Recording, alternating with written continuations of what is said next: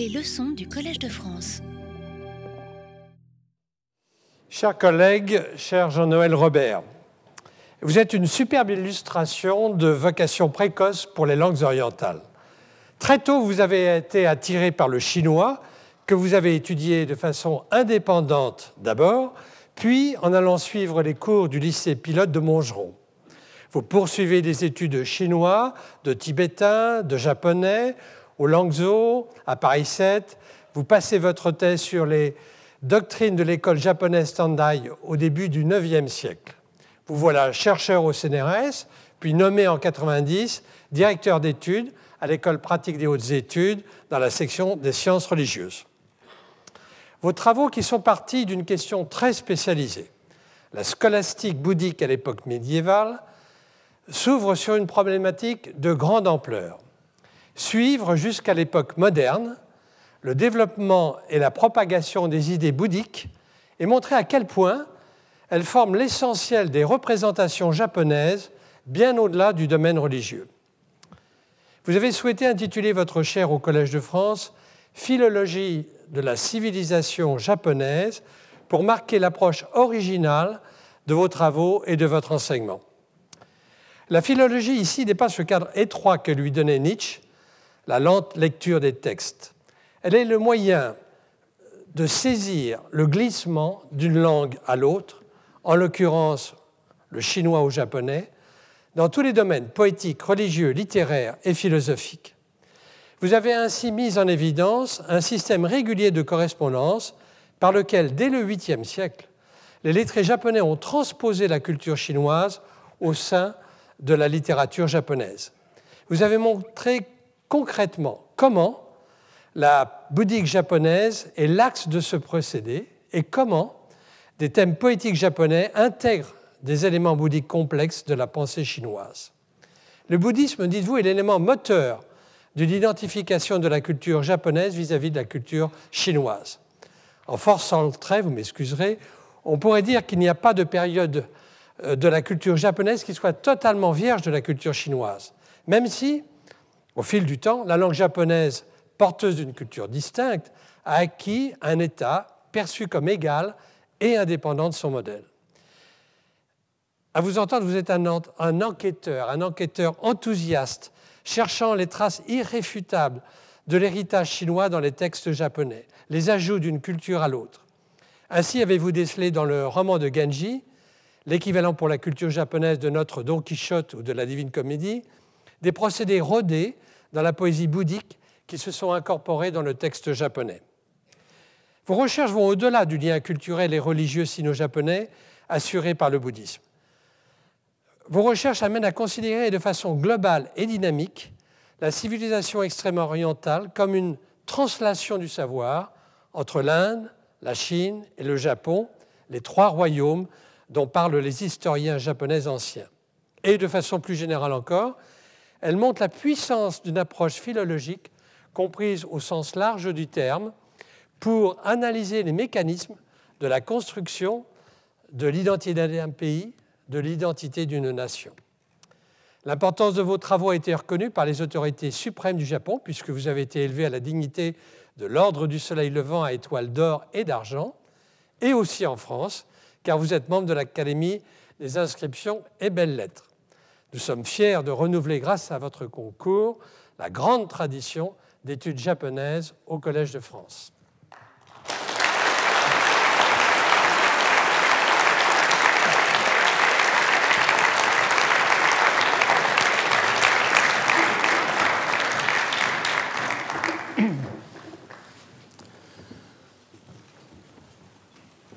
Monsieur l'administrateur, mes chers collègues, mesdames et messieurs, chers amis. Pour la seconde fois dans l'histoire du Collège de France, s'inaugure aujourd'hui une chaire consacrée à la civilisation japonaise. Il y a 32 ans, le 29 février 1980, celui qui fut mon maître en ces études, Bernard Franck, prononça ici même la leçon qui ouvrit 15 années d'un enseignement mémorable, dont l'influence se fait sentir sur une grande partie de la génération qui s'en est suivie. Depuis sa dramatique disparition en 1996, 16 ans se sont écoulés, période qui se marquerait dans le bouddhisme japonais par un rite de la 17e année, cérémonie où l'on évoque dans l'apaisement du temps la personne du défunt. S'il est ici de devoir, dans la solennelle réunion qui est une leçon inaugurale, l'expression académique d'un rituel séculier, on me permettra de la dédier ce soir à la mémoire de ce grand maître.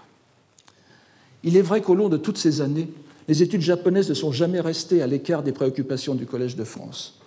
L'Institut des hautes études japonaises, admis depuis 1973 avec sa magnifique bibliothèque au sein des instituts d'Extrême-Orient, et dont j'ai depuis 2010 l'honneur d'être directeur, comme la très active équipe de recherche sur le Japon, désormais intégrée au Centre de recherche sur les civilisations de l'Asie orientale, l'une des formations accueillies par le Collège, témoigne de la continuité et du développement constant de cet intérêt.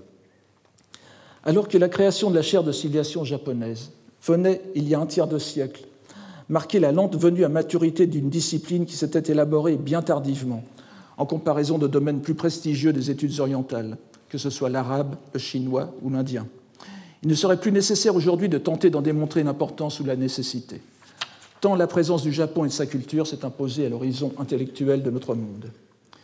Il serait tout aussi anecdotique d'en dresser ici un inventaire, aussi compendieux fut-il, mais chacun peut observer que si l'essor des études japonaises à partir de la date symbolique de l'exposition universelle d'Osaka en 1970 a semblé parallèle à l'expansion de ce pays dans l'économie mondiale, son très relatif effacement à la suite de ce que, l'on a appelé la bulle économique des alentours de 1990 ne s'est aucunement accompagné d'une diminution conséquente de son importance dans les études universitaires. Bien plus, sa place dans ce que l'on pourrait appeler l'imaginaire occidental où la culture collective moderne est allée croissant dans la même période. Ainsi, par-delà l'épisode industriel et financier de la génération précédente, certes bien loin d'être achevé, on voit le Japon regagner en quelque sorte la place d'exception qu'il a toujours eue en Europe et plus largement dans le monde depuis que sa civilisation s'est fait connaître. Place qui est avant tout culturelle, artistique et intellectuelle. Cela fut vrai à la fin du XVIe siècle, puis lors de l'ouverture à l'Occident du milieu du XIXe siècle, et le redevient à présent. Je dois donc d'abord vous exprimer à tous, monsieur l'administrateur, mes chers collègues, ma très profonde gratitude pour avoir bien voulu, en renouvelant cette chaire, consacrer la pérennité de l'intérêt envers la culture japonaise d'une institution dont une sociologue rappelait qu'elle était non seulement hautement prestigieuse, mais aussi le sommet du système académique français. Je voudrais aussi remercier plus personnellement mes confrères et collègues Jean Delumeau et Michel Zinc pour avoir été naguère les premiers à évoquer la possibilité d'une démarche qui me semblait alors d'une impensable outrecuidance, et m'avoir accordé leur confiance. Nicolas Grimal, dont la fraternelle jovialité fit beaucoup pour apaiser mes angoisses. Han Chang, qui se montra dans son accueil et ses encouragements d'une inoubliable gentillesse. Enfin, et tout spécialement, Pierre-Étienne Ville, qui a présenté et défendu ma candidature, et qui fut pour moi tout à la fois Virgile et Béatrice, dans un labyrinthe où je me fusse vite égaré, si je ne l'avais suivi, si comme cieco va dietro a sua guida per non. Le soutien de ces deux grands sinologues, qui marquèrent aussi fermement leur appréciation du Japon et de sa culture, demeurera pour moi l'une des plus agréables expériences de ces dernières années. Une respectueuse affection m'amène encore à saluer ici une grande personnalité de nos études, le professeur Donald Keane, qui m'a toujours honoré d'une bienveillance dont je suis le premier étonné, dont elle me semble peu justifiée que l'on me permette en dernier lieu de rendre hommage à deux grandes institutions, l'École pratique des hautes études et l'Académie des inscriptions et belles-lettres, où j'ai trouvé ce qui n'a pas de prix, la compagnie et le soutien de collègues et de confrères, communiant tous dans une même aventure intellectuelle, dont l'attrait irrésistible ne s'est jamais affaibli depuis que j'en eus goûté les prémices à peine adolescent. Il restera désormais à ne me montrer point trop indigne de telle marque d'estime, et à tenter d'illustrer dans mon enseignement ce qu'il faut entendre par philologie de la civilisation japonaise. Si la créativité s'est déployée au Japon comme partout ailleurs en Asie, dans tous les domaines de la vie intellectuelle et artistique, une constatation semble pourtant s'imposer. On ne trouve pas d'autre pays d'Extrême-Orient dont l'influence sur l'Europe et l'Amérique se soit exercée à un tel point dans la continuité historique de son expression culturelle. Pour qui jugerait une telle affirmation par trop outrée, il suffira de faire, en s'en tenant à la littérature, une brève comparaison avec ce que l'on connaît de l'Inde et de la Chine d'une part, du Japon de l'autre. Pour les deux premiers pays, le contraste est frappant entre le prestige dont jouit de longue date en Occident les antiques monuments littéraires et la méconnaissance dont souffrent les écrivains modernes et contemporains.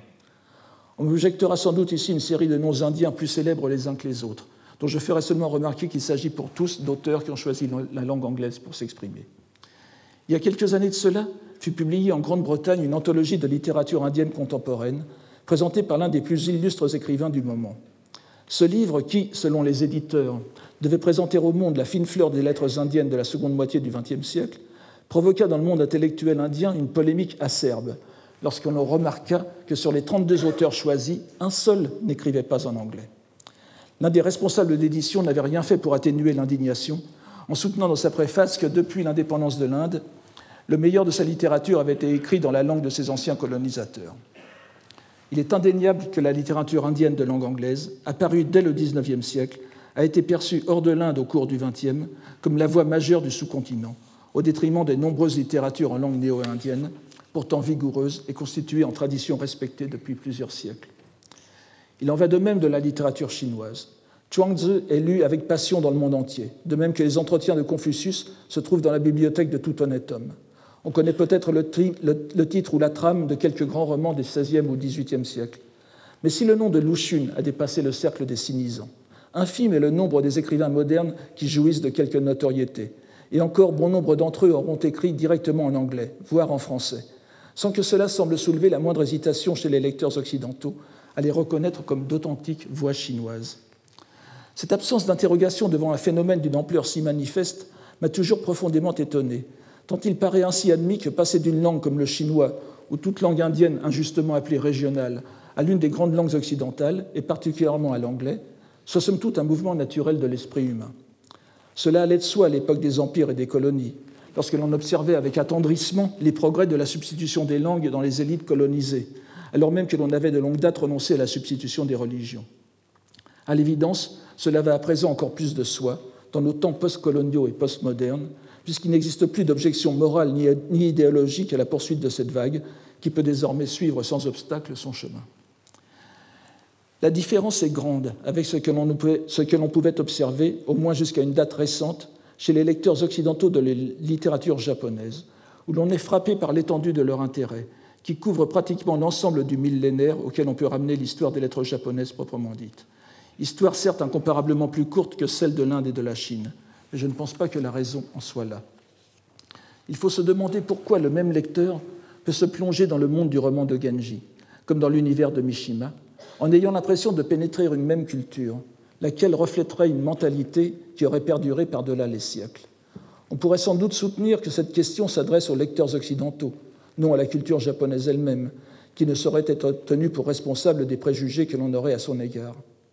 Il me semble pourtant qu'une telle attitude se fonde sur la juste perception, pas forcément articulée ou exprimée, d'un trait essentiel de cette culture, qui est le sentiment de, la continuité historique de la langue. Ici encore, on trouvera que ce sentiment est l'un des mieux partagés qui soit, au moins dans les grandes langues de civilisation qui se sont élaborées dans l'Ancien Monde, au long des millénaires. Mais il est rare de le voir aussi clairement reflété dans l'histoire même de la langue qu'au Japon. La raison en est que dès sa formation comme langue littéraire, le, japonais s'engagea dans un rapport dialogique avec le grand véhicule de la civilisation continentale qu'était la langue chinoise, et que ce rapport s'est maintenu jusqu'à nos jours. Il s'agit même du trait le plus marquant et le plus constant de la dynamique de la civilisation japonaise. Une, une affirmation aussi générale et prétentieuse d'apparence demande bien sûr à être étayée par des exemples concrets. Si l'année 1968 fut fertile en événements, celui qui restera le plus important pour nos études fut sans contestation possible l'attribution du prix Nobel de littérature au romancier japonais Kawabata Yasunari. On vit plusieurs choses dans ce couronnement. Tout d'abord, la seconde fois dans l'histoire de ce prix qu'il se voyait attribuer à un écrivain asiatique, terme compris dans le sens le plus vaste, puisque, puisque le premier à être ainsi célébré, 55 ans auparavant, avait été le poète, penseur, romancier indien, plus exactement bengali, Rabindranath Tagore. Tant d'années avaient passé depuis lors qu'il semblait maintenant difficilement compréhensible que l'on ait pu ignorer aussi longtemps les autres littératures asiatiques, particulièrement vivaces dans, leurs expressions chinoises et japonaises. L'autre fait remarquable était qu'un Japonais avait l'honneur de succéder à Tagore. Il serait sans doute quelque peu exagéré de s'imaginer qu'il y ait eu au Japon ou en Inde un sentiment répandu de continuité culturelle entre les deux pays, entre les deux écrivains. Mais l'on n'oubliera pas non plus que Tagore avait quelque temps caressé l'idée d'un Japon comme modèle d'un développement culturel original pour l'Asie, même s'il avait été finalement déçu du voyage qu'il y fit. Il faudrait aussi probablement chercher dans ce choix des raisons de politique internationale qui, je l'avoue, m'échappent. Mais le fait est là, désormais ineffaçable de l'histoire. L'un des romanciers les plus connus de son époque au Japon était désigné devant les nations comme le représentant éminent des lettres asiatiques. Les biographes s'accordent à souligner l'intense sentiment de gêne que cette décision provoqua chez Kawabata. Il ne s'agissait pas seulement de modestie. Il était profondément persuadé qu'il existait au Japon des contemporains qui auraient, davantage mérité cette reconnaissance prodigieuse. L'embarrassait probablement plus que tout l'évidence qu'il allait se trouver dès lors considéré dans les cercles intellectuels du monde entier comme le représentant par excellence de la littérature japonaise, comprise dans toute son étendue historique. C'est la pleine conscience de cette responsabilité qui se reflète dans le discours de réception qu'il prononça à Stockholm le 10 décembre 1968. Rédigé et lu par l'auteur lui-même en japonais, il fut traduit et prononcé en anglais par le japonisant, le japonisant américain euh, Edward Zeidensticker, qui représente bien de son côté cette perception de continuité de la culture japonaise que je tente de décrire. Traducteur des grands écrivains du XXe siècle Nagai Kafu, Mishima Yukio et Kawabata, il consacra la fin de sa carrière de professeur à traduire le roman de Genji et à ainsi retourner à la source de l'écriture littéraire japonaise. On se doute bien que ce discours n'est pas resté sans écho au Japon. Il eut aussi un certain retentissement en Europe, comme tout ce qui touche le plus souvent au prix Nobel de littérature. Mais dans son pays comme à l'étranger, il a souffert d'une certaine incompréhension, et l'on a surtout voulu y discerner l'ampleur du fossé qui séparait l'Orient de l'Occident. Je dois avouer que pour ma part, alors que je commençais à l'époque l'étude du japonais, j'en avais été très déçu, ne voulant voir dans ces pages qu'un exotisme presque provoquant, l'équivalent intellectuel de ce que l'on appelait dans le roman chinois l'école des canards mandarins et des papillons. Le recours paresseux à une imagerie traditionnelle, sans doute pour épater le bourgeois suédois. J'en suis bien revenu depuis. Mais il est vrai que l'extraordinaire subtilité déployée dans ces pages par Kawabata donnait tout loisir à l'auditeur puis au lecteur de s'égarer très loin que l'on y ait pourtant vu, au Japon du moins, un texte décisif au-delà des circonstances qui l'ont fait naître, se mesure au fait qu'il est toujours disponible en édition de poche indépendante, doublé de sa version anglaise, dont les écarts de l'original mériteraient à eux seuls une petite étude. Il convient donc de se demander ce que l'auteur a voulu nous dire. Le titre déjà qu'il a donné à son discours est presque impossible à traduire. Véritable crux interpretum, il est d'une simplicité enfantine en japonais mais tous les efforts pour le rendre en français se révèlent artificiels, contournés ou ridicules. Tsukushi Nihon no Atashi. Sticker a choisi de le traduire par Japan the Beautiful and Myself. Je n'insisterai pas ici sur la présence ou non d'une virgule après Japan. Elle apparaît et disparaît au gré des éditions et nous ferait alors comprendre le Japon, le beau et moi. Il paraît difficile de dépasser dans sa simplicité sans détour la traduction que j'ai trouvée sur l'Internet et qui semble à présent apporter l'adhésion du monde virtuel. Moi du beau Japon.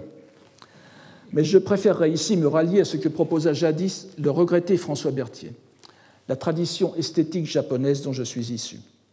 Presque une paraphrase, c'est intitulé à le grand mérite de rendre le rapport logique, essentiel ici, entre chaque mot, et de traduire donc assez précisément ce que Kawabata annonce trop précisément même, car il nous donne presque, trop tôt, une clé de lecture. Il s'agira bel et bien en effet de la relation entre une forme japonaise de beauté et l'écrivain lui-même, alors que les mots de l'original suggèrent plutôt que Kawabata entend parler de la beauté du Japon en tant que pays, le beau Japon. Or, ce n'est aucunement de cela qu'il est question dans ces quelques pages. L'auteur s'en tient en réalité à la littérature, rien qu'à la littérature, terme moderne qu'il n'utilise lui-même que fort peu, trois fois dans son discours, pour lui préférer régulièrement celui de poésie, c'est-à-dire la forme littéraire par excellence dans le Japon prémoderne. C'est assez dire dans quelle lignée le romancier qu'il est avant tout entend se situer.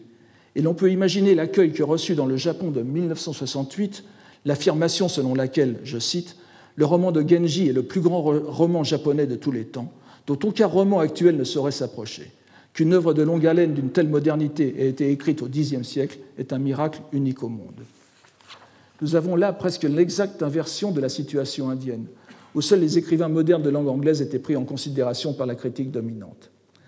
Kawabata renforce son argument en citant deux autres œuvres aux côtés du Genji, les contes d'Issei et le livre de chevet de Seisho Nagon, dont il affirme qu'elles ont régenté les huit siècles de littérature qui ont suivi et qu'elles ont, je cite, elles ont façonné la tradition de beauté du Japon. Je traduis à dessein littéralement.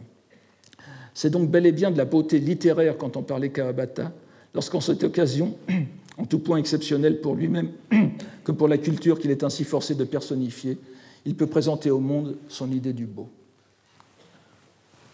Il le fait en parsemant son discours de poèmes japonais de forme traditionnelle, courte pièce de cinq vers, dont la contrainte essentielle est d'éviter l'emploi de termes sino-japonais, dont je rappelle que, comme pour le vocabulaire franco-latin en anglais, il représente les deux tiers du, lexique courant. Il cite, il cite 16 poèmes en tout, 17 si l'on inclut la répétition du premier, ce qui est remarquable pour une allocution qui ne devait pas durer plus d'une heure.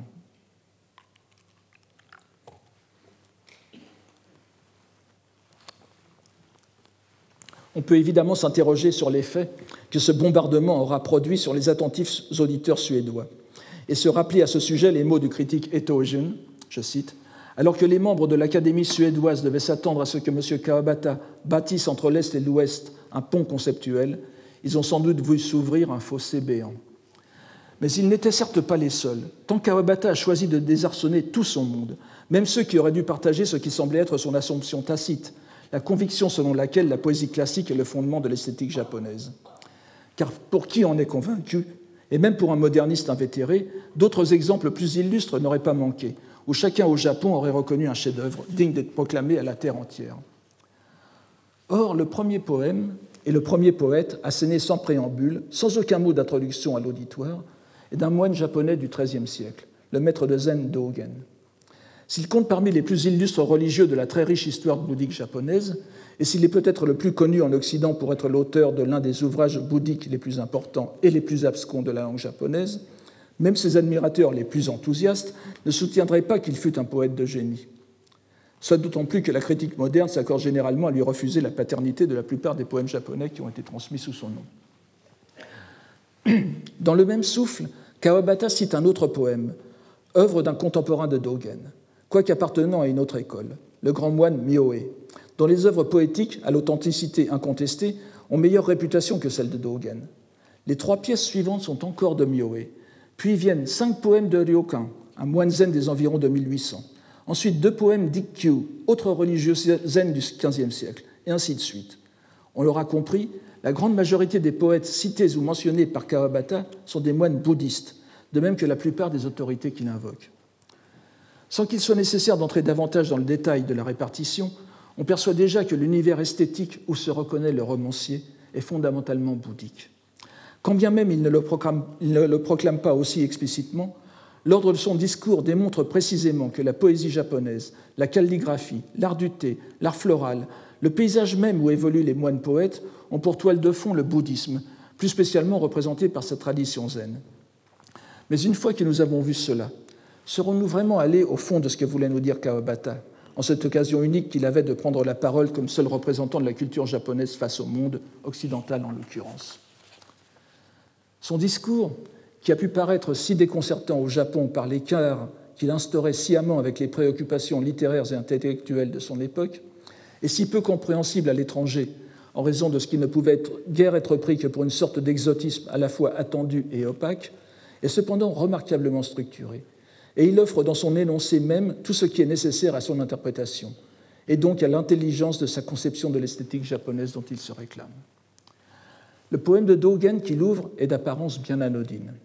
Je le cite Au printemps, les fleurs, à l'été, le coucou, à l'automne, la lune, à l'hiver, la neige en son froid éclat. Mais le titre qui l'accompagne et que Kawabata donne aussitôt après est plus intrigant La face originelle. Le poème de Mioé, qui est proposé ensuite, reprend ensemble deux termes dissociés dans le premier, l'hiver et la lune, avec bien sûr la neige. Je cite Au sortir des nuages, voici que m'accompagne la lune d'hiver, le vent qu'il me transperce, la neige qu'elle est glaciale. Nous est donné en même temps la notice, où le moine explique les circonstances de la composition du poème. Alors qu'il se livrait à un cycle de méditation hivernale qui l'obligeait à se rendre en pleine nuit à un ermitage de montagne, il eut, en sortant de sa contemplation, l'impression que la lune l'accompagnait et le protégeait le long de la sente dangereuse où l'on entendait hurler les loups. Que ce soit par le titre du premier, terme bouddhique hautement significatif sur lequel il nous faudra revenir, que par la notice du second, il est clair que nous sommes invités à accorder toute notre attention, par-delà le côté canard, mandarins et papillons, que beaucoup peuvent ressentir parfois avec quelques gênes, a une autre dimension d'interprétation. Non seulement Kawabata cite à nouveau intégralement le premier poème quelques pages plus loin, mais il en reprend le dernier vers en approchant de la fin de son discours, en même temps qu'il reprend de Mioé le fragment Voici que m'accompagne la lune d'hiver. Et sa toute dernière phrase mentionne encore le, le terme la face originelle, pour souligner que le poème ainsi intitulé, qui célèbre l'esthétique des quatre saisons, est en réalité fortement ancré dans le zen. Ainsi, la première et dernière phrase du discours se répondent, et l'ultime proposition, en laquelle se réaffirme l'omniprésence du bouddhisme zen, ne doit plus laisser de place au doute. On ne peut que constater l'importance qu'a ce poème pour Kawabata dans sa démonstration, mais l'accepter sans plus en nous en remettant de confiance à une sensibilité esthétique qui nous dépasserait serait trop facile. Une si forte armature tout au long de l'énoncé doit bien être là pour soutenir quelque chose. La séquence Dogen-Myoé du début est reprise à la fin en ordre inverse, Myoé-Dogen, mais elle est renforcée par une citation d'une longueur remarquable tirée d'une célèbre vie de Myoé attribuée à son disciple Kikai. Y est relatée une conversation censée s'être tenue de façon historiquement peu vraisemblable entre Myoé et Saigyo. Saigyo, moine lui aussi, est de loin le poète le plus illustre de ceux mentionnés par Kawabata, alors que paradoxalement, il ne cite aucun poème de lui dans son discours. L'un des artisans du renouveau poétique des environs de l'an 1200, il a laissé une œuvre abondante, inextricablement liée à la doctrine bouddhique. Il est en même temps le héros d'un recueil pseudo-biographique du XIIIe siècle où sont décrites ses pratiques religieuses et leurs liens avec sa poésie, ouvrage que l'extrait choisi par Kawabata n'est pas sans rappeler. Ici encore, on ne peut que s'interroger sur son intention en proposant, comme bouquet final d'un exposé déjà abscon, un passage aussi complexe qui, en japonais même, est difficilement, compréhensible pour qui n'est pas familier du vocabulaire bouddhique. Prenons tout de même le risque de relever quelques phrases. Saigyo déclare tout d'abord à Mioé que ses poèmes sont fort loin de ceux qui se font d'ordinaire. Je cite Les fleurs, le coucou, la lune, la neige, tous ces signes phénoménaux qui, dans le foisonnement des choses, frappent l'oreille ou le regard, le font par leur inanité. Et il poursuit En célébrant les fleurs, je ne pense pas réellement aux fleurs. En célébrant en mes vers, en célébrant en mes vers la lune, je ne pense pas vraiment à la lune.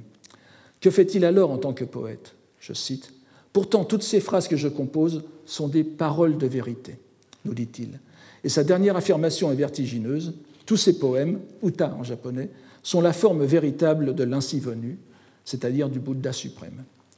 On aura, remarqué que les quatre modèles de sujets poétiques donnés par Saigyo sont ceux-là même qu'énumère le poème de Dogen par lequel Kawabata ouvre son discours et qui a pour titre La face originelle. Si le romancier ne juge pas nécessaire de le souligner, il est désormais clair que ce qui compte pour lui dans le poème japonais, ce n'est pas la nature en tant que telle qui en est le thème apparent, mais l'acte langagier qui le fonde. Le poème est assimilé à la parole de vérité, shingon, terme sino-japonais qui traduit le sanskrit mantra, mot désormais acclimaté en Occident dans ses usages les plus triviaux, mais qui signifie un assemblage de phonèmes tenus pour représenter mystérieusement l'essence même de Bouddha et de son enseignement, d'un Bouddha. Il faut aussi tenir présent à l'esprit que, comme en latin classique, vérité et réalité ne font ici qu'un, puisqu'il s'agit de la réalité ultra-phénoménale, dont la substance est celle-là même de Bouddha. Les quatre objets de nature évoqués par Dogen sont donc à comprendre à la lumière du titre, répété dans la dernière phrase de Kawabata, la face originelle, et mis en parallèle par sa position avec les derniers mots de la longue citation de Saigyo, la forme véritable ou réelle de l'ainsi venu. Si les termes diffèrent, c'est qu'ils se situent dans des courants différents du bouddhisme. Le premier est propre au zen. Le mot sino-japonais utilisé signifie face, visage, allure, mais aussi nature, disposition. Face originelle renvoie immédiatement à la question éternellement débattue de la nature de Bouddha enfouie au cœur des existants. L'expression forme véritable de l'ainsi venu, en revanche, nous conduit vers le monde de l'ésotérisme bouddhique, représenté avant tout au Japon par l'école dite des paroles de vérité, le mot même utilisé dans la citation attribuée à Saigyo pour définir la poésie japonaise, Shingon Shingonshu.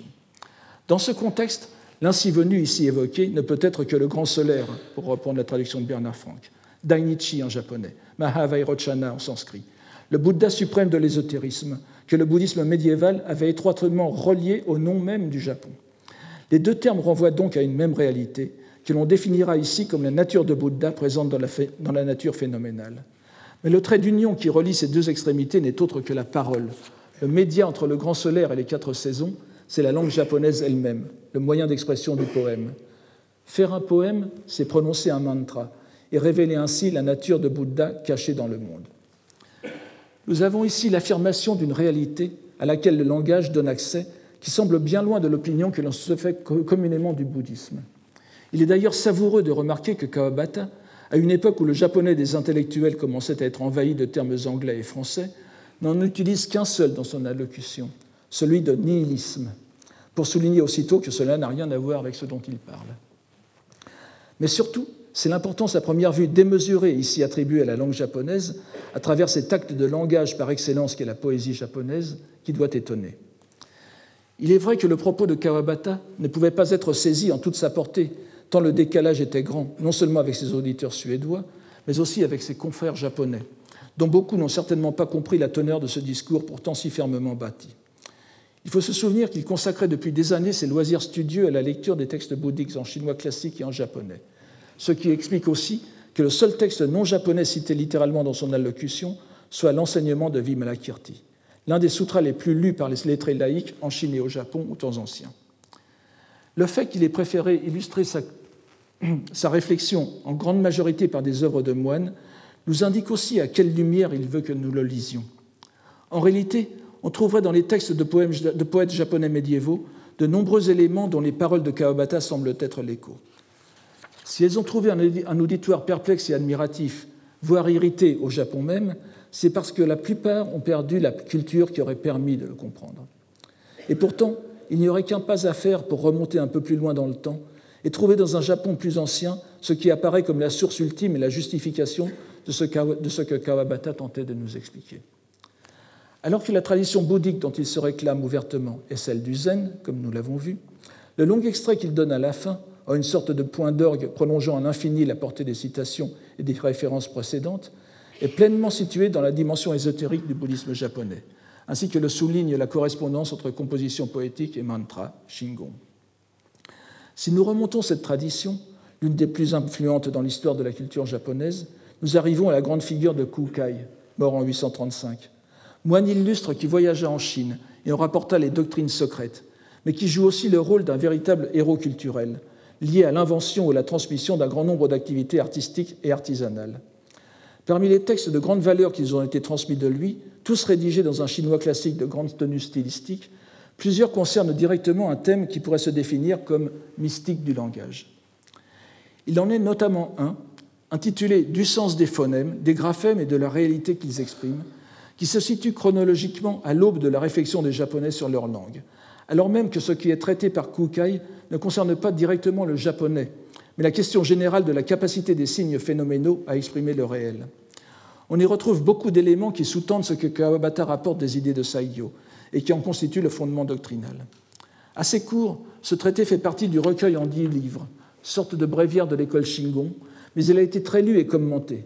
Il n'est pas nécessaire de supposer que Kawabata l'ait lu, encore que cela n'est rien d'impossible, car il en existe des éditions maniables, largement diffusées par les librairies bouddhiques.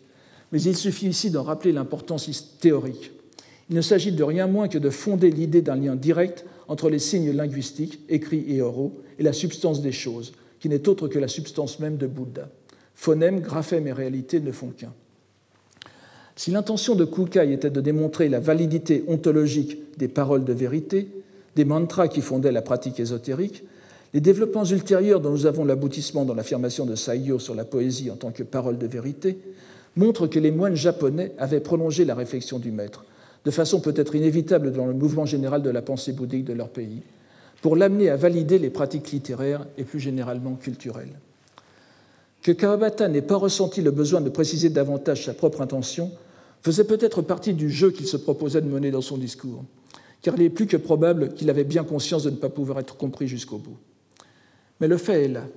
Si l'on accepte de suivre ce qu'il faut bien appeler son raisonnement, en ses conclusions implicites et fondées, on en conviendra, sur une réelle connaissance des sources bouddhiques auxquelles il a recours, on est forcé de reconnaître que pour lui, l'essence même de la beauté du Japon, ce qui était le titre figurant d'abord dans son manuscrit, La beauté du Japon et moi, rayé pour être remplacé par les mots qui deviendront l'intitulé définitif, et dont il faut se demander quand même s'il n'a pas été influencé tout bonnement par la chanson America the Beautiful. L'essence de la beauté du Japon, dis-je, n'est autre que sa langue. Son univers esthétique est contenu tout entier dans la langue elle-même, comprise à la fois dans sa dimension orale et écrite, le fondement théorique de cette identité étant le bouddhisme. La maîtrise du langage poétique japonais est la clé de l'esthétique japonaise. Le beau, qui est la face originelle de Dogen, la forme véritable de Saigyo, et la réalité, ou pour le traduire plus exactement, l'aspect réel de Kukai. Trois termes différents désignant en fait la même chose, la réalité, ce à quoi renvoie le langage, lequel est sous son apparence éphémère et caduque, parole de vérité. Pour reprendre les mots de Kukai, je cite, La voix, vox, ne se déploie pas en vain. Elle exprime le nom des choses. Leur appellation se dit l'être, et leur nom évoque une substance que l'on appelle l'aspect réel. Telle est la réponse que Kawabata donne en se situant dans une lignée de pensée le reliant à Kukai, Saigyo, Myoe et Dogen, à ceux des critiques qui ont voulu voir dans son œuvre l'illustration du concept bouddhique de vacuité. S'il ne récuse pas le terme, il démontre aussi combien il est éloigné de l'idée occidentale de nihilisme. C'en est même tout le contraire.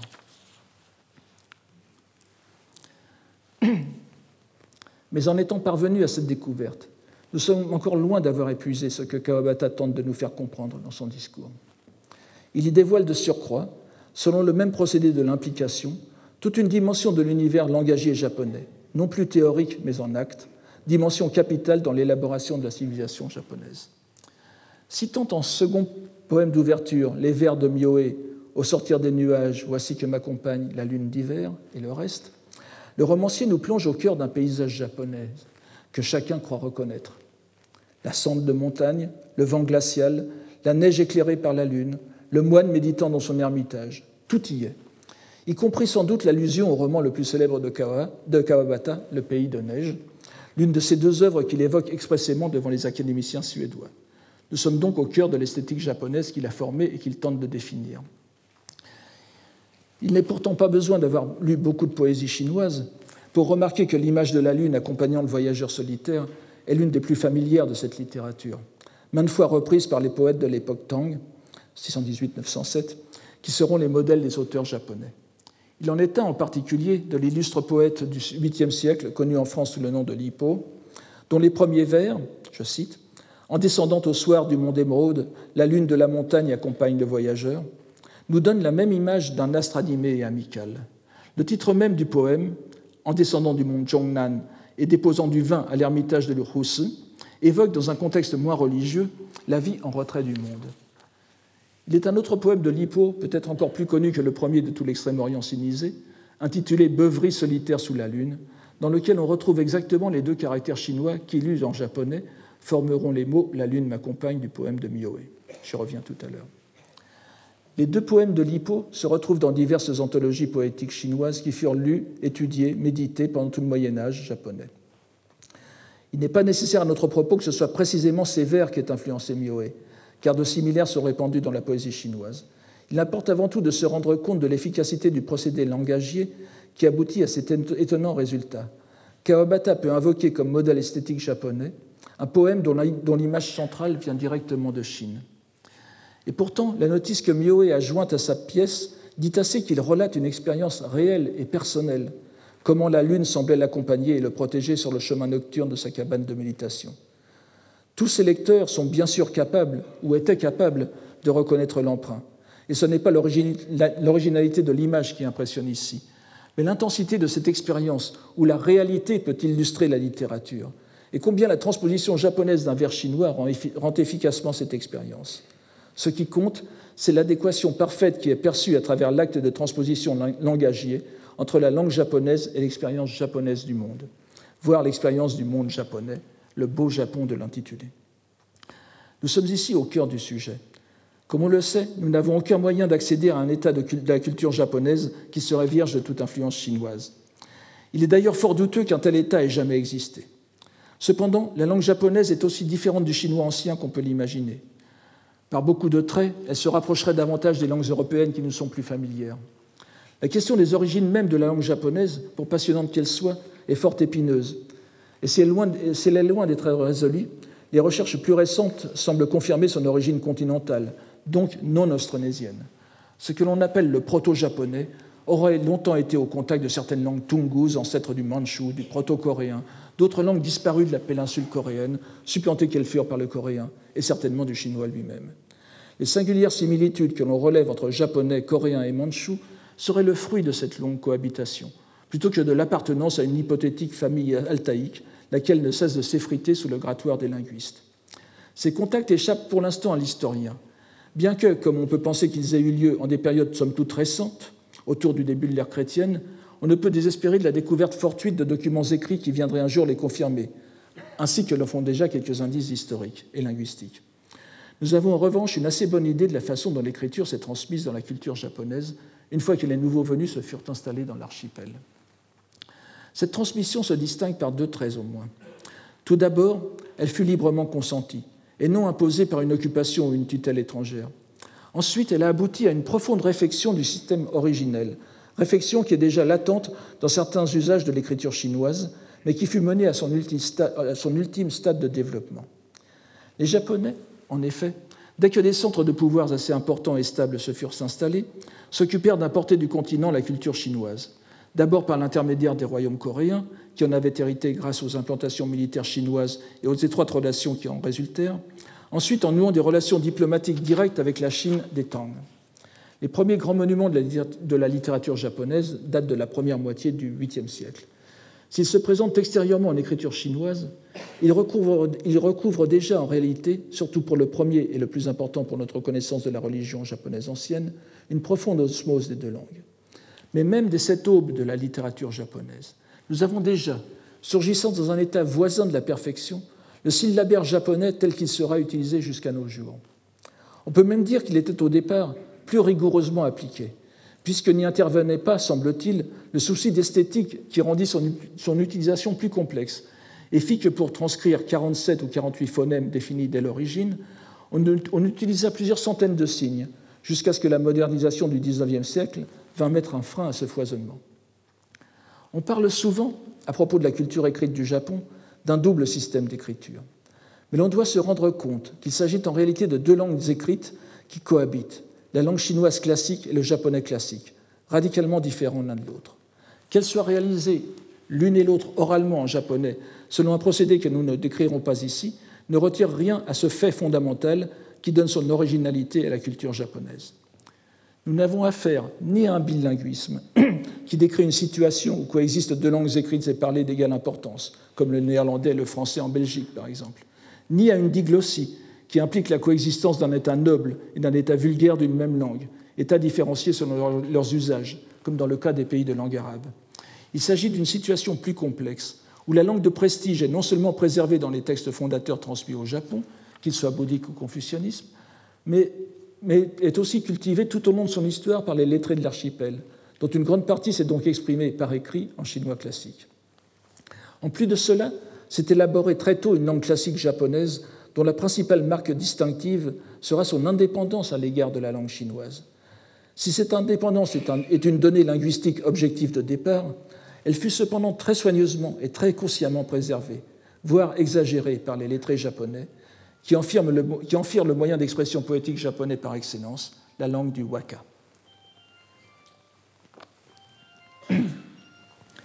Mais la différence linguistique et graphique entre les deux expressions recèle en son tréfonds une unité que l'on pourrait qualifier d'essentielle s'il n'était en fait un artifice soigneusement élaboré et en perpétuelle évolution. En jouant sur le concret de l'écriture et les procédés de lecture, les lettrés ont pu créer l'illusion de deux dimensions séparées peuplées chacune de leurs propres êtres phénoménaux, animées de leur vie et de leurs nécessités propres, alors que l'une est en fait le reflet de l'autre, transposée par la langue et l'écriture. C'est ainsi que la séquence de deux caractères, qui dans le poème, chinois de Lipo serait prononcée en sino-japonais Hangetsu, Panyue, devient dans le poème japonais Tomonautsuki. S'il y a camouflage, il n'est que de surface, car aucun lecteur japonais de l'époque ne s'y serait laissé prendre. Ce procédé met au contraire en valeur le passage même du monde de la culture chinoise à la culture japonaise. Il ne s'agit pas d'une simple traduction, car la traduction a pour but de créer un texte indépendant qui ne devrait plus renvoyer à son original. Dans le cas du rapport langagier sino-japonais, le lien substantiel n'est jamais coupé, La transposition en japonais demeure toujours riche de sa source chinoise. Elle pourra toujours y être ramenée. Ce procédé de transposition concerne aussi le vocabulaire. Les termes poétiques chinois les plus usuels sont chargés des sens qu'ils ont dans la poésie chinoise, mais aussi dans les textes canoniques bouddhiques qui fournissent souvent leur matière aux poètes. Et cela n'est pas fortuit, car ce sont des conceptions religieuses qui valident la relation entre les langues chinoises et japonaises. Étudié tel quel au Japon comme langue des saintes écritures du bouddhisme, le chinois, qui véhicule en même temps la pensée indienne, est le langage de l'ordre universel, d'un dharma qui n'est autre que le cosmos physique et moral. Mais le japonais n'est pas tenu pour autant pour une langue vulgaire sans portée surnaturelle. Si le chinois est la langue dans laquelle s'est transmise la parole des Bouddhas et des dieux de l'Inde, le japonais est la langue des kami, des divinités japonaises, qui sont les protagonistes de ce que l'on pourrait appeler, en face de la cosmogonie bouddhique, la microcosmogonie japonaise, la mythologie consignée dans les premiers monuments de la littérature de l'archipel. Le waka, le poème japonais qui est le lieu par excellence de la langue, a été créé par les dieux eux-mêmes, et c'est pour le consigner que l'on a élaboré le, le syllabaire national. Ce qui se dit en japonais est donc l'équivalent de ce qui s'écrit en chinois, mais adapté aux facultés d'assimilation du peuple japonais. Le particulier est de même teneur que l'universel, ce qui l'en distingue n'est autre que son extension plus restreinte. Ce mode de transposition linguistique est avant tout poétique, dans la mesure où la poésie était considérée comme l'acte langagier japonais par excellence, s'est propagé à d'autres domaines, dans les arts, l'histoire, les sciences. Il a donné une sorte de modèle d'interprétation de tout le phénoménal, où ce qui apparaît en premier ne constitue que l'enveloppe d'une réalité que l'homme est invité à découvrir, le plus haut sens derrière les mots, les lieux chinois ou indiens au-delà des paysages japonais, les archétypes antiques derrière les œuvres d'art modernes. Il accède à cette autre dimension, à la vérité première ou vérité authentique, ainsi qu'elle est appelée dans les textes bouddhiques, par opposition à la vérité vulgaire, grâce à la contemplation. Nombreux sont les textes médiévaux qui assimilent la, composition poétique à la méditation bouddhique et invitent le lecteur à les comprendre d'eux-mêmes en retrouvant les vérités bouddhiques chinoises et indiennes derrière les purs mots japonais. Il n'est pas jusqu'au vocabulaire même utilisé pour désigner les signes d'écriture qui ne reflète une hiérarchie des langues soutenue par le bouddhisme. Alors que les caractères chinois sont appelés à l'époque médiévale mana ou nom vrai, mot réel, le syllabaire japonais est dit kana, nom ou mot provisoire. On ne remarque guère d'ordinaire que ce dernier terme est la lecture japonaise d'un composé chinois appartenant au vocabulaire bouddhique et signifiant les dénominations conditionnelles, ou plus simplement les phénomènes. La relation entre les deux langues et l'écriture s'établit alors selon le plan des deux vérités bouddhiques, l'authentique et la vulgaire, la réelle et la phénoménale, les deux se réunissant dans la contemplation, ainsi que le disent les textes. On voit combien la compréhension de cette vision japonaise du langage peut nous amener à reconsidérer nos catégories habituelles.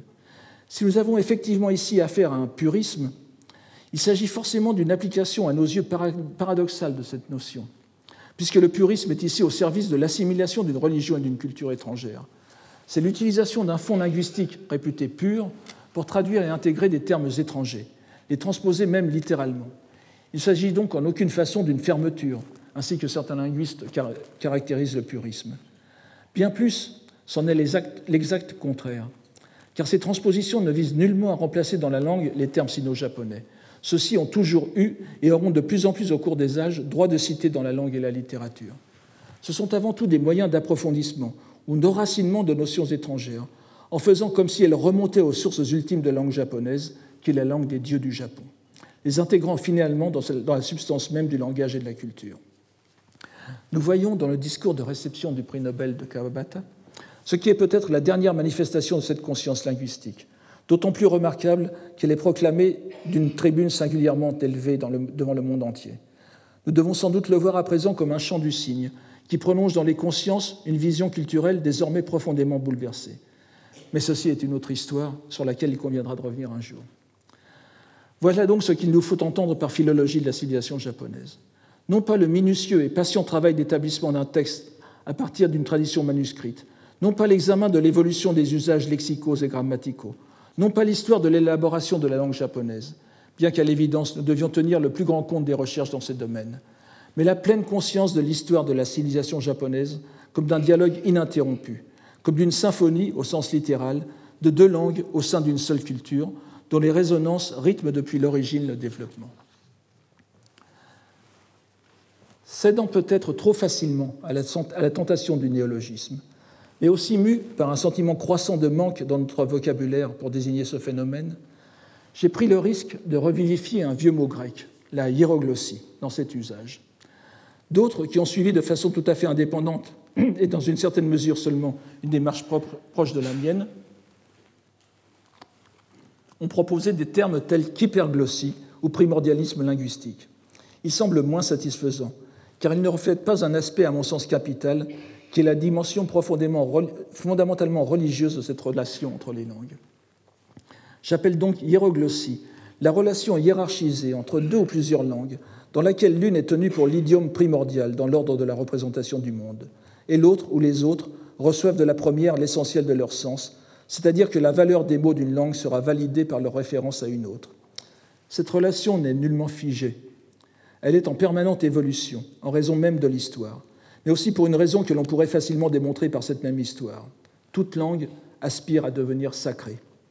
Si la relation hiérarchisée est au début acceptée de bonne grâce par la langue d'accueil, on voit se développer assez rapidement un esprit d'émulation qui la pousse à vouloir accéder à son tour au statut de moyen d'expression privilégié de la vérité du monde.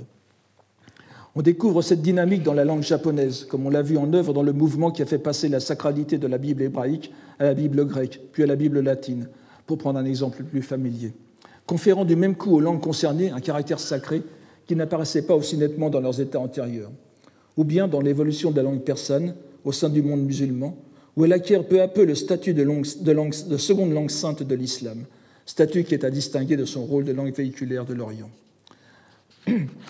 Cela se voit très bien dans l'histoire de l'Asie centrale et dans l'Inde moghole, par exemple, où le persan jouait assurément le rôle d'une grande langue internationale. Mais supplanté plus tard par le turc oriental et l'ourdou, il est resté un moyen d'expression littéraire et religieux, dont la disparition de l'Union soviétique a remis en lumière l'importance hiéroglossique, enrichie ou compliquée de nouveaux facteurs politiques qui ne font que la mettre en relief.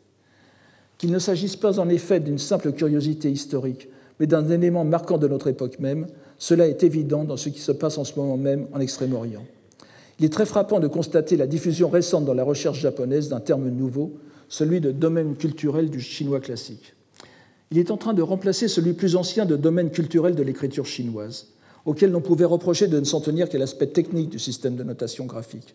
Alors qu'il était bien évident que même dans les régions où cette écriture a été éliminée, comme au Vietnam ou en Corée du Nord, ou bien a vu sa place se restreindre de génération en génération, comme en Corée du Sud, L'imprégnation hiéroglossique chinoise, c'est-à-dire la validation extérieure au sein de ces langues périphériques, on ne voit pas les guillemets que j'y ai mis, du vocabulaire et des notions qui y sont véhiculées, demeure en grande partie intacte.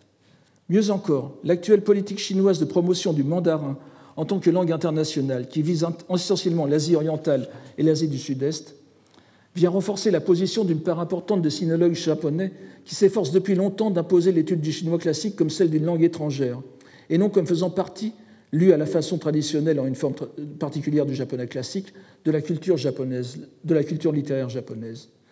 J'oserais dire que ce mouvement rappelle, peut-être en signes inversés, celui de séparation forcée entre le bouddhisme et le shintoïsme que l'on imposa au Japon vers le milieu du XIXe siècle, sous couvert de, de modernisation et de rationalisation, et qui aboutit à des résultats que les protagonistes n'avaient sans doute jamais envisagés dans leur terrible ampleur. Nous voyons donc en ce moment même se dérouler au Japon la confrontation entre deux visions de la culture chinoise, celle qui la reconnaît comme intégrée depuis toujours à la civilisation japonaise, qui l'informe et meut de l'intérieur, et celle qui veut la tenir à distance en tant que langue étrangère, prépondérante dans l'Asie moderne, la langue de la Chine et non l'expression de la culture chinoise. Cette confrontation illustre bien la différence entre ce que je conçois comme hiéroglossie d'une part et le cosmopolitisme linguistique tel qu'il est défini par Sheldon Pollock, par exemple, de l'autre. Bien qu'il soit fréquent que les deux dimensions se superposent, elles se scindent presque inéluctablement. Il ne faut pas les confondre. Le plus souvent, l'évolution longue va de la prépondérance politique à la valorisation religieuse. Du latin comme langue des légions romaines au Sacramentum Linguae Latinae de Laurent Valla. Il fallut quinze siècles, peut-être autant pour aller de l'araméen d'Empire à la langue mystique du Zohar. Mais nous voyons avec l'exemple de la Chine et du Japon que la tendance peut s'inverser. Ce n'est pas se montrer grand prophète que de prévoir que les prochaines années verront croître l'importance en Extrême-Orient de cette relation langagière, qui pourra se faire conflictuelle si elle est soutenue par une vision de part et d'autre nationaliste de son sens, ou bien fructueuse si elle est remise dans sa perspective historique, où elle fut facteur d'enrichissement pour les deux parties.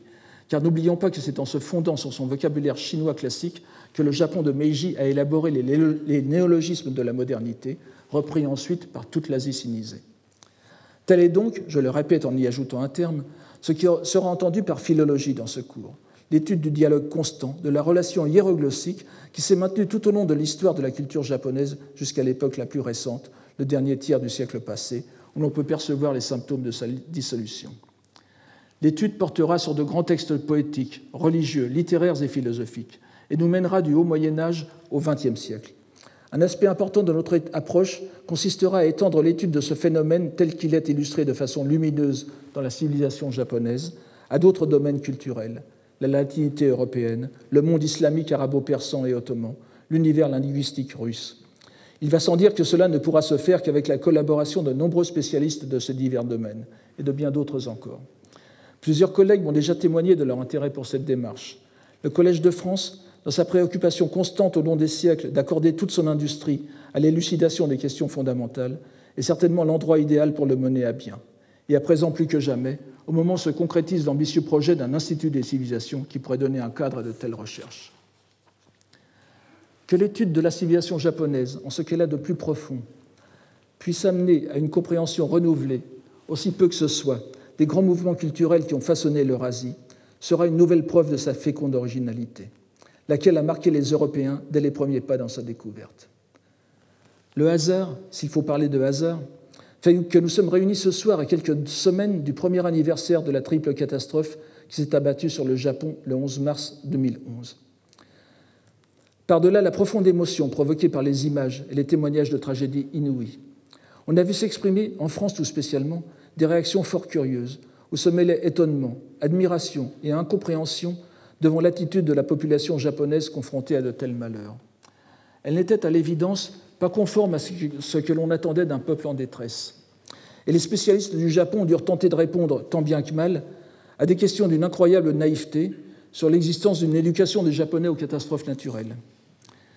Quelle que soit leur pertinence, ces interrogations remettaient en lumière la fascination exercée par un Japon perçu comme le tout autre, une zone de mystère dont on peut tout dire, tant il semble que la raison ordinaire n'y ait plus cours. Quand cette date symbolique me soit donnée la possibilité de commencer une histoire au sens premier, de l'un des aspects les moins compris de cette culture me confère un indéniable devoir à l'égard de ceux qui la vivent et l'ont vécue. Un sentiment d'effroi devant l'ampleur du fossé à combler, si tant est qu'il le soit jamais, mais aussi un enthousiasme que je ne chercherai pas à cacher pour la richesse d'un monde où il y a encore tant à découvrir. Je vous remercie de votre attention.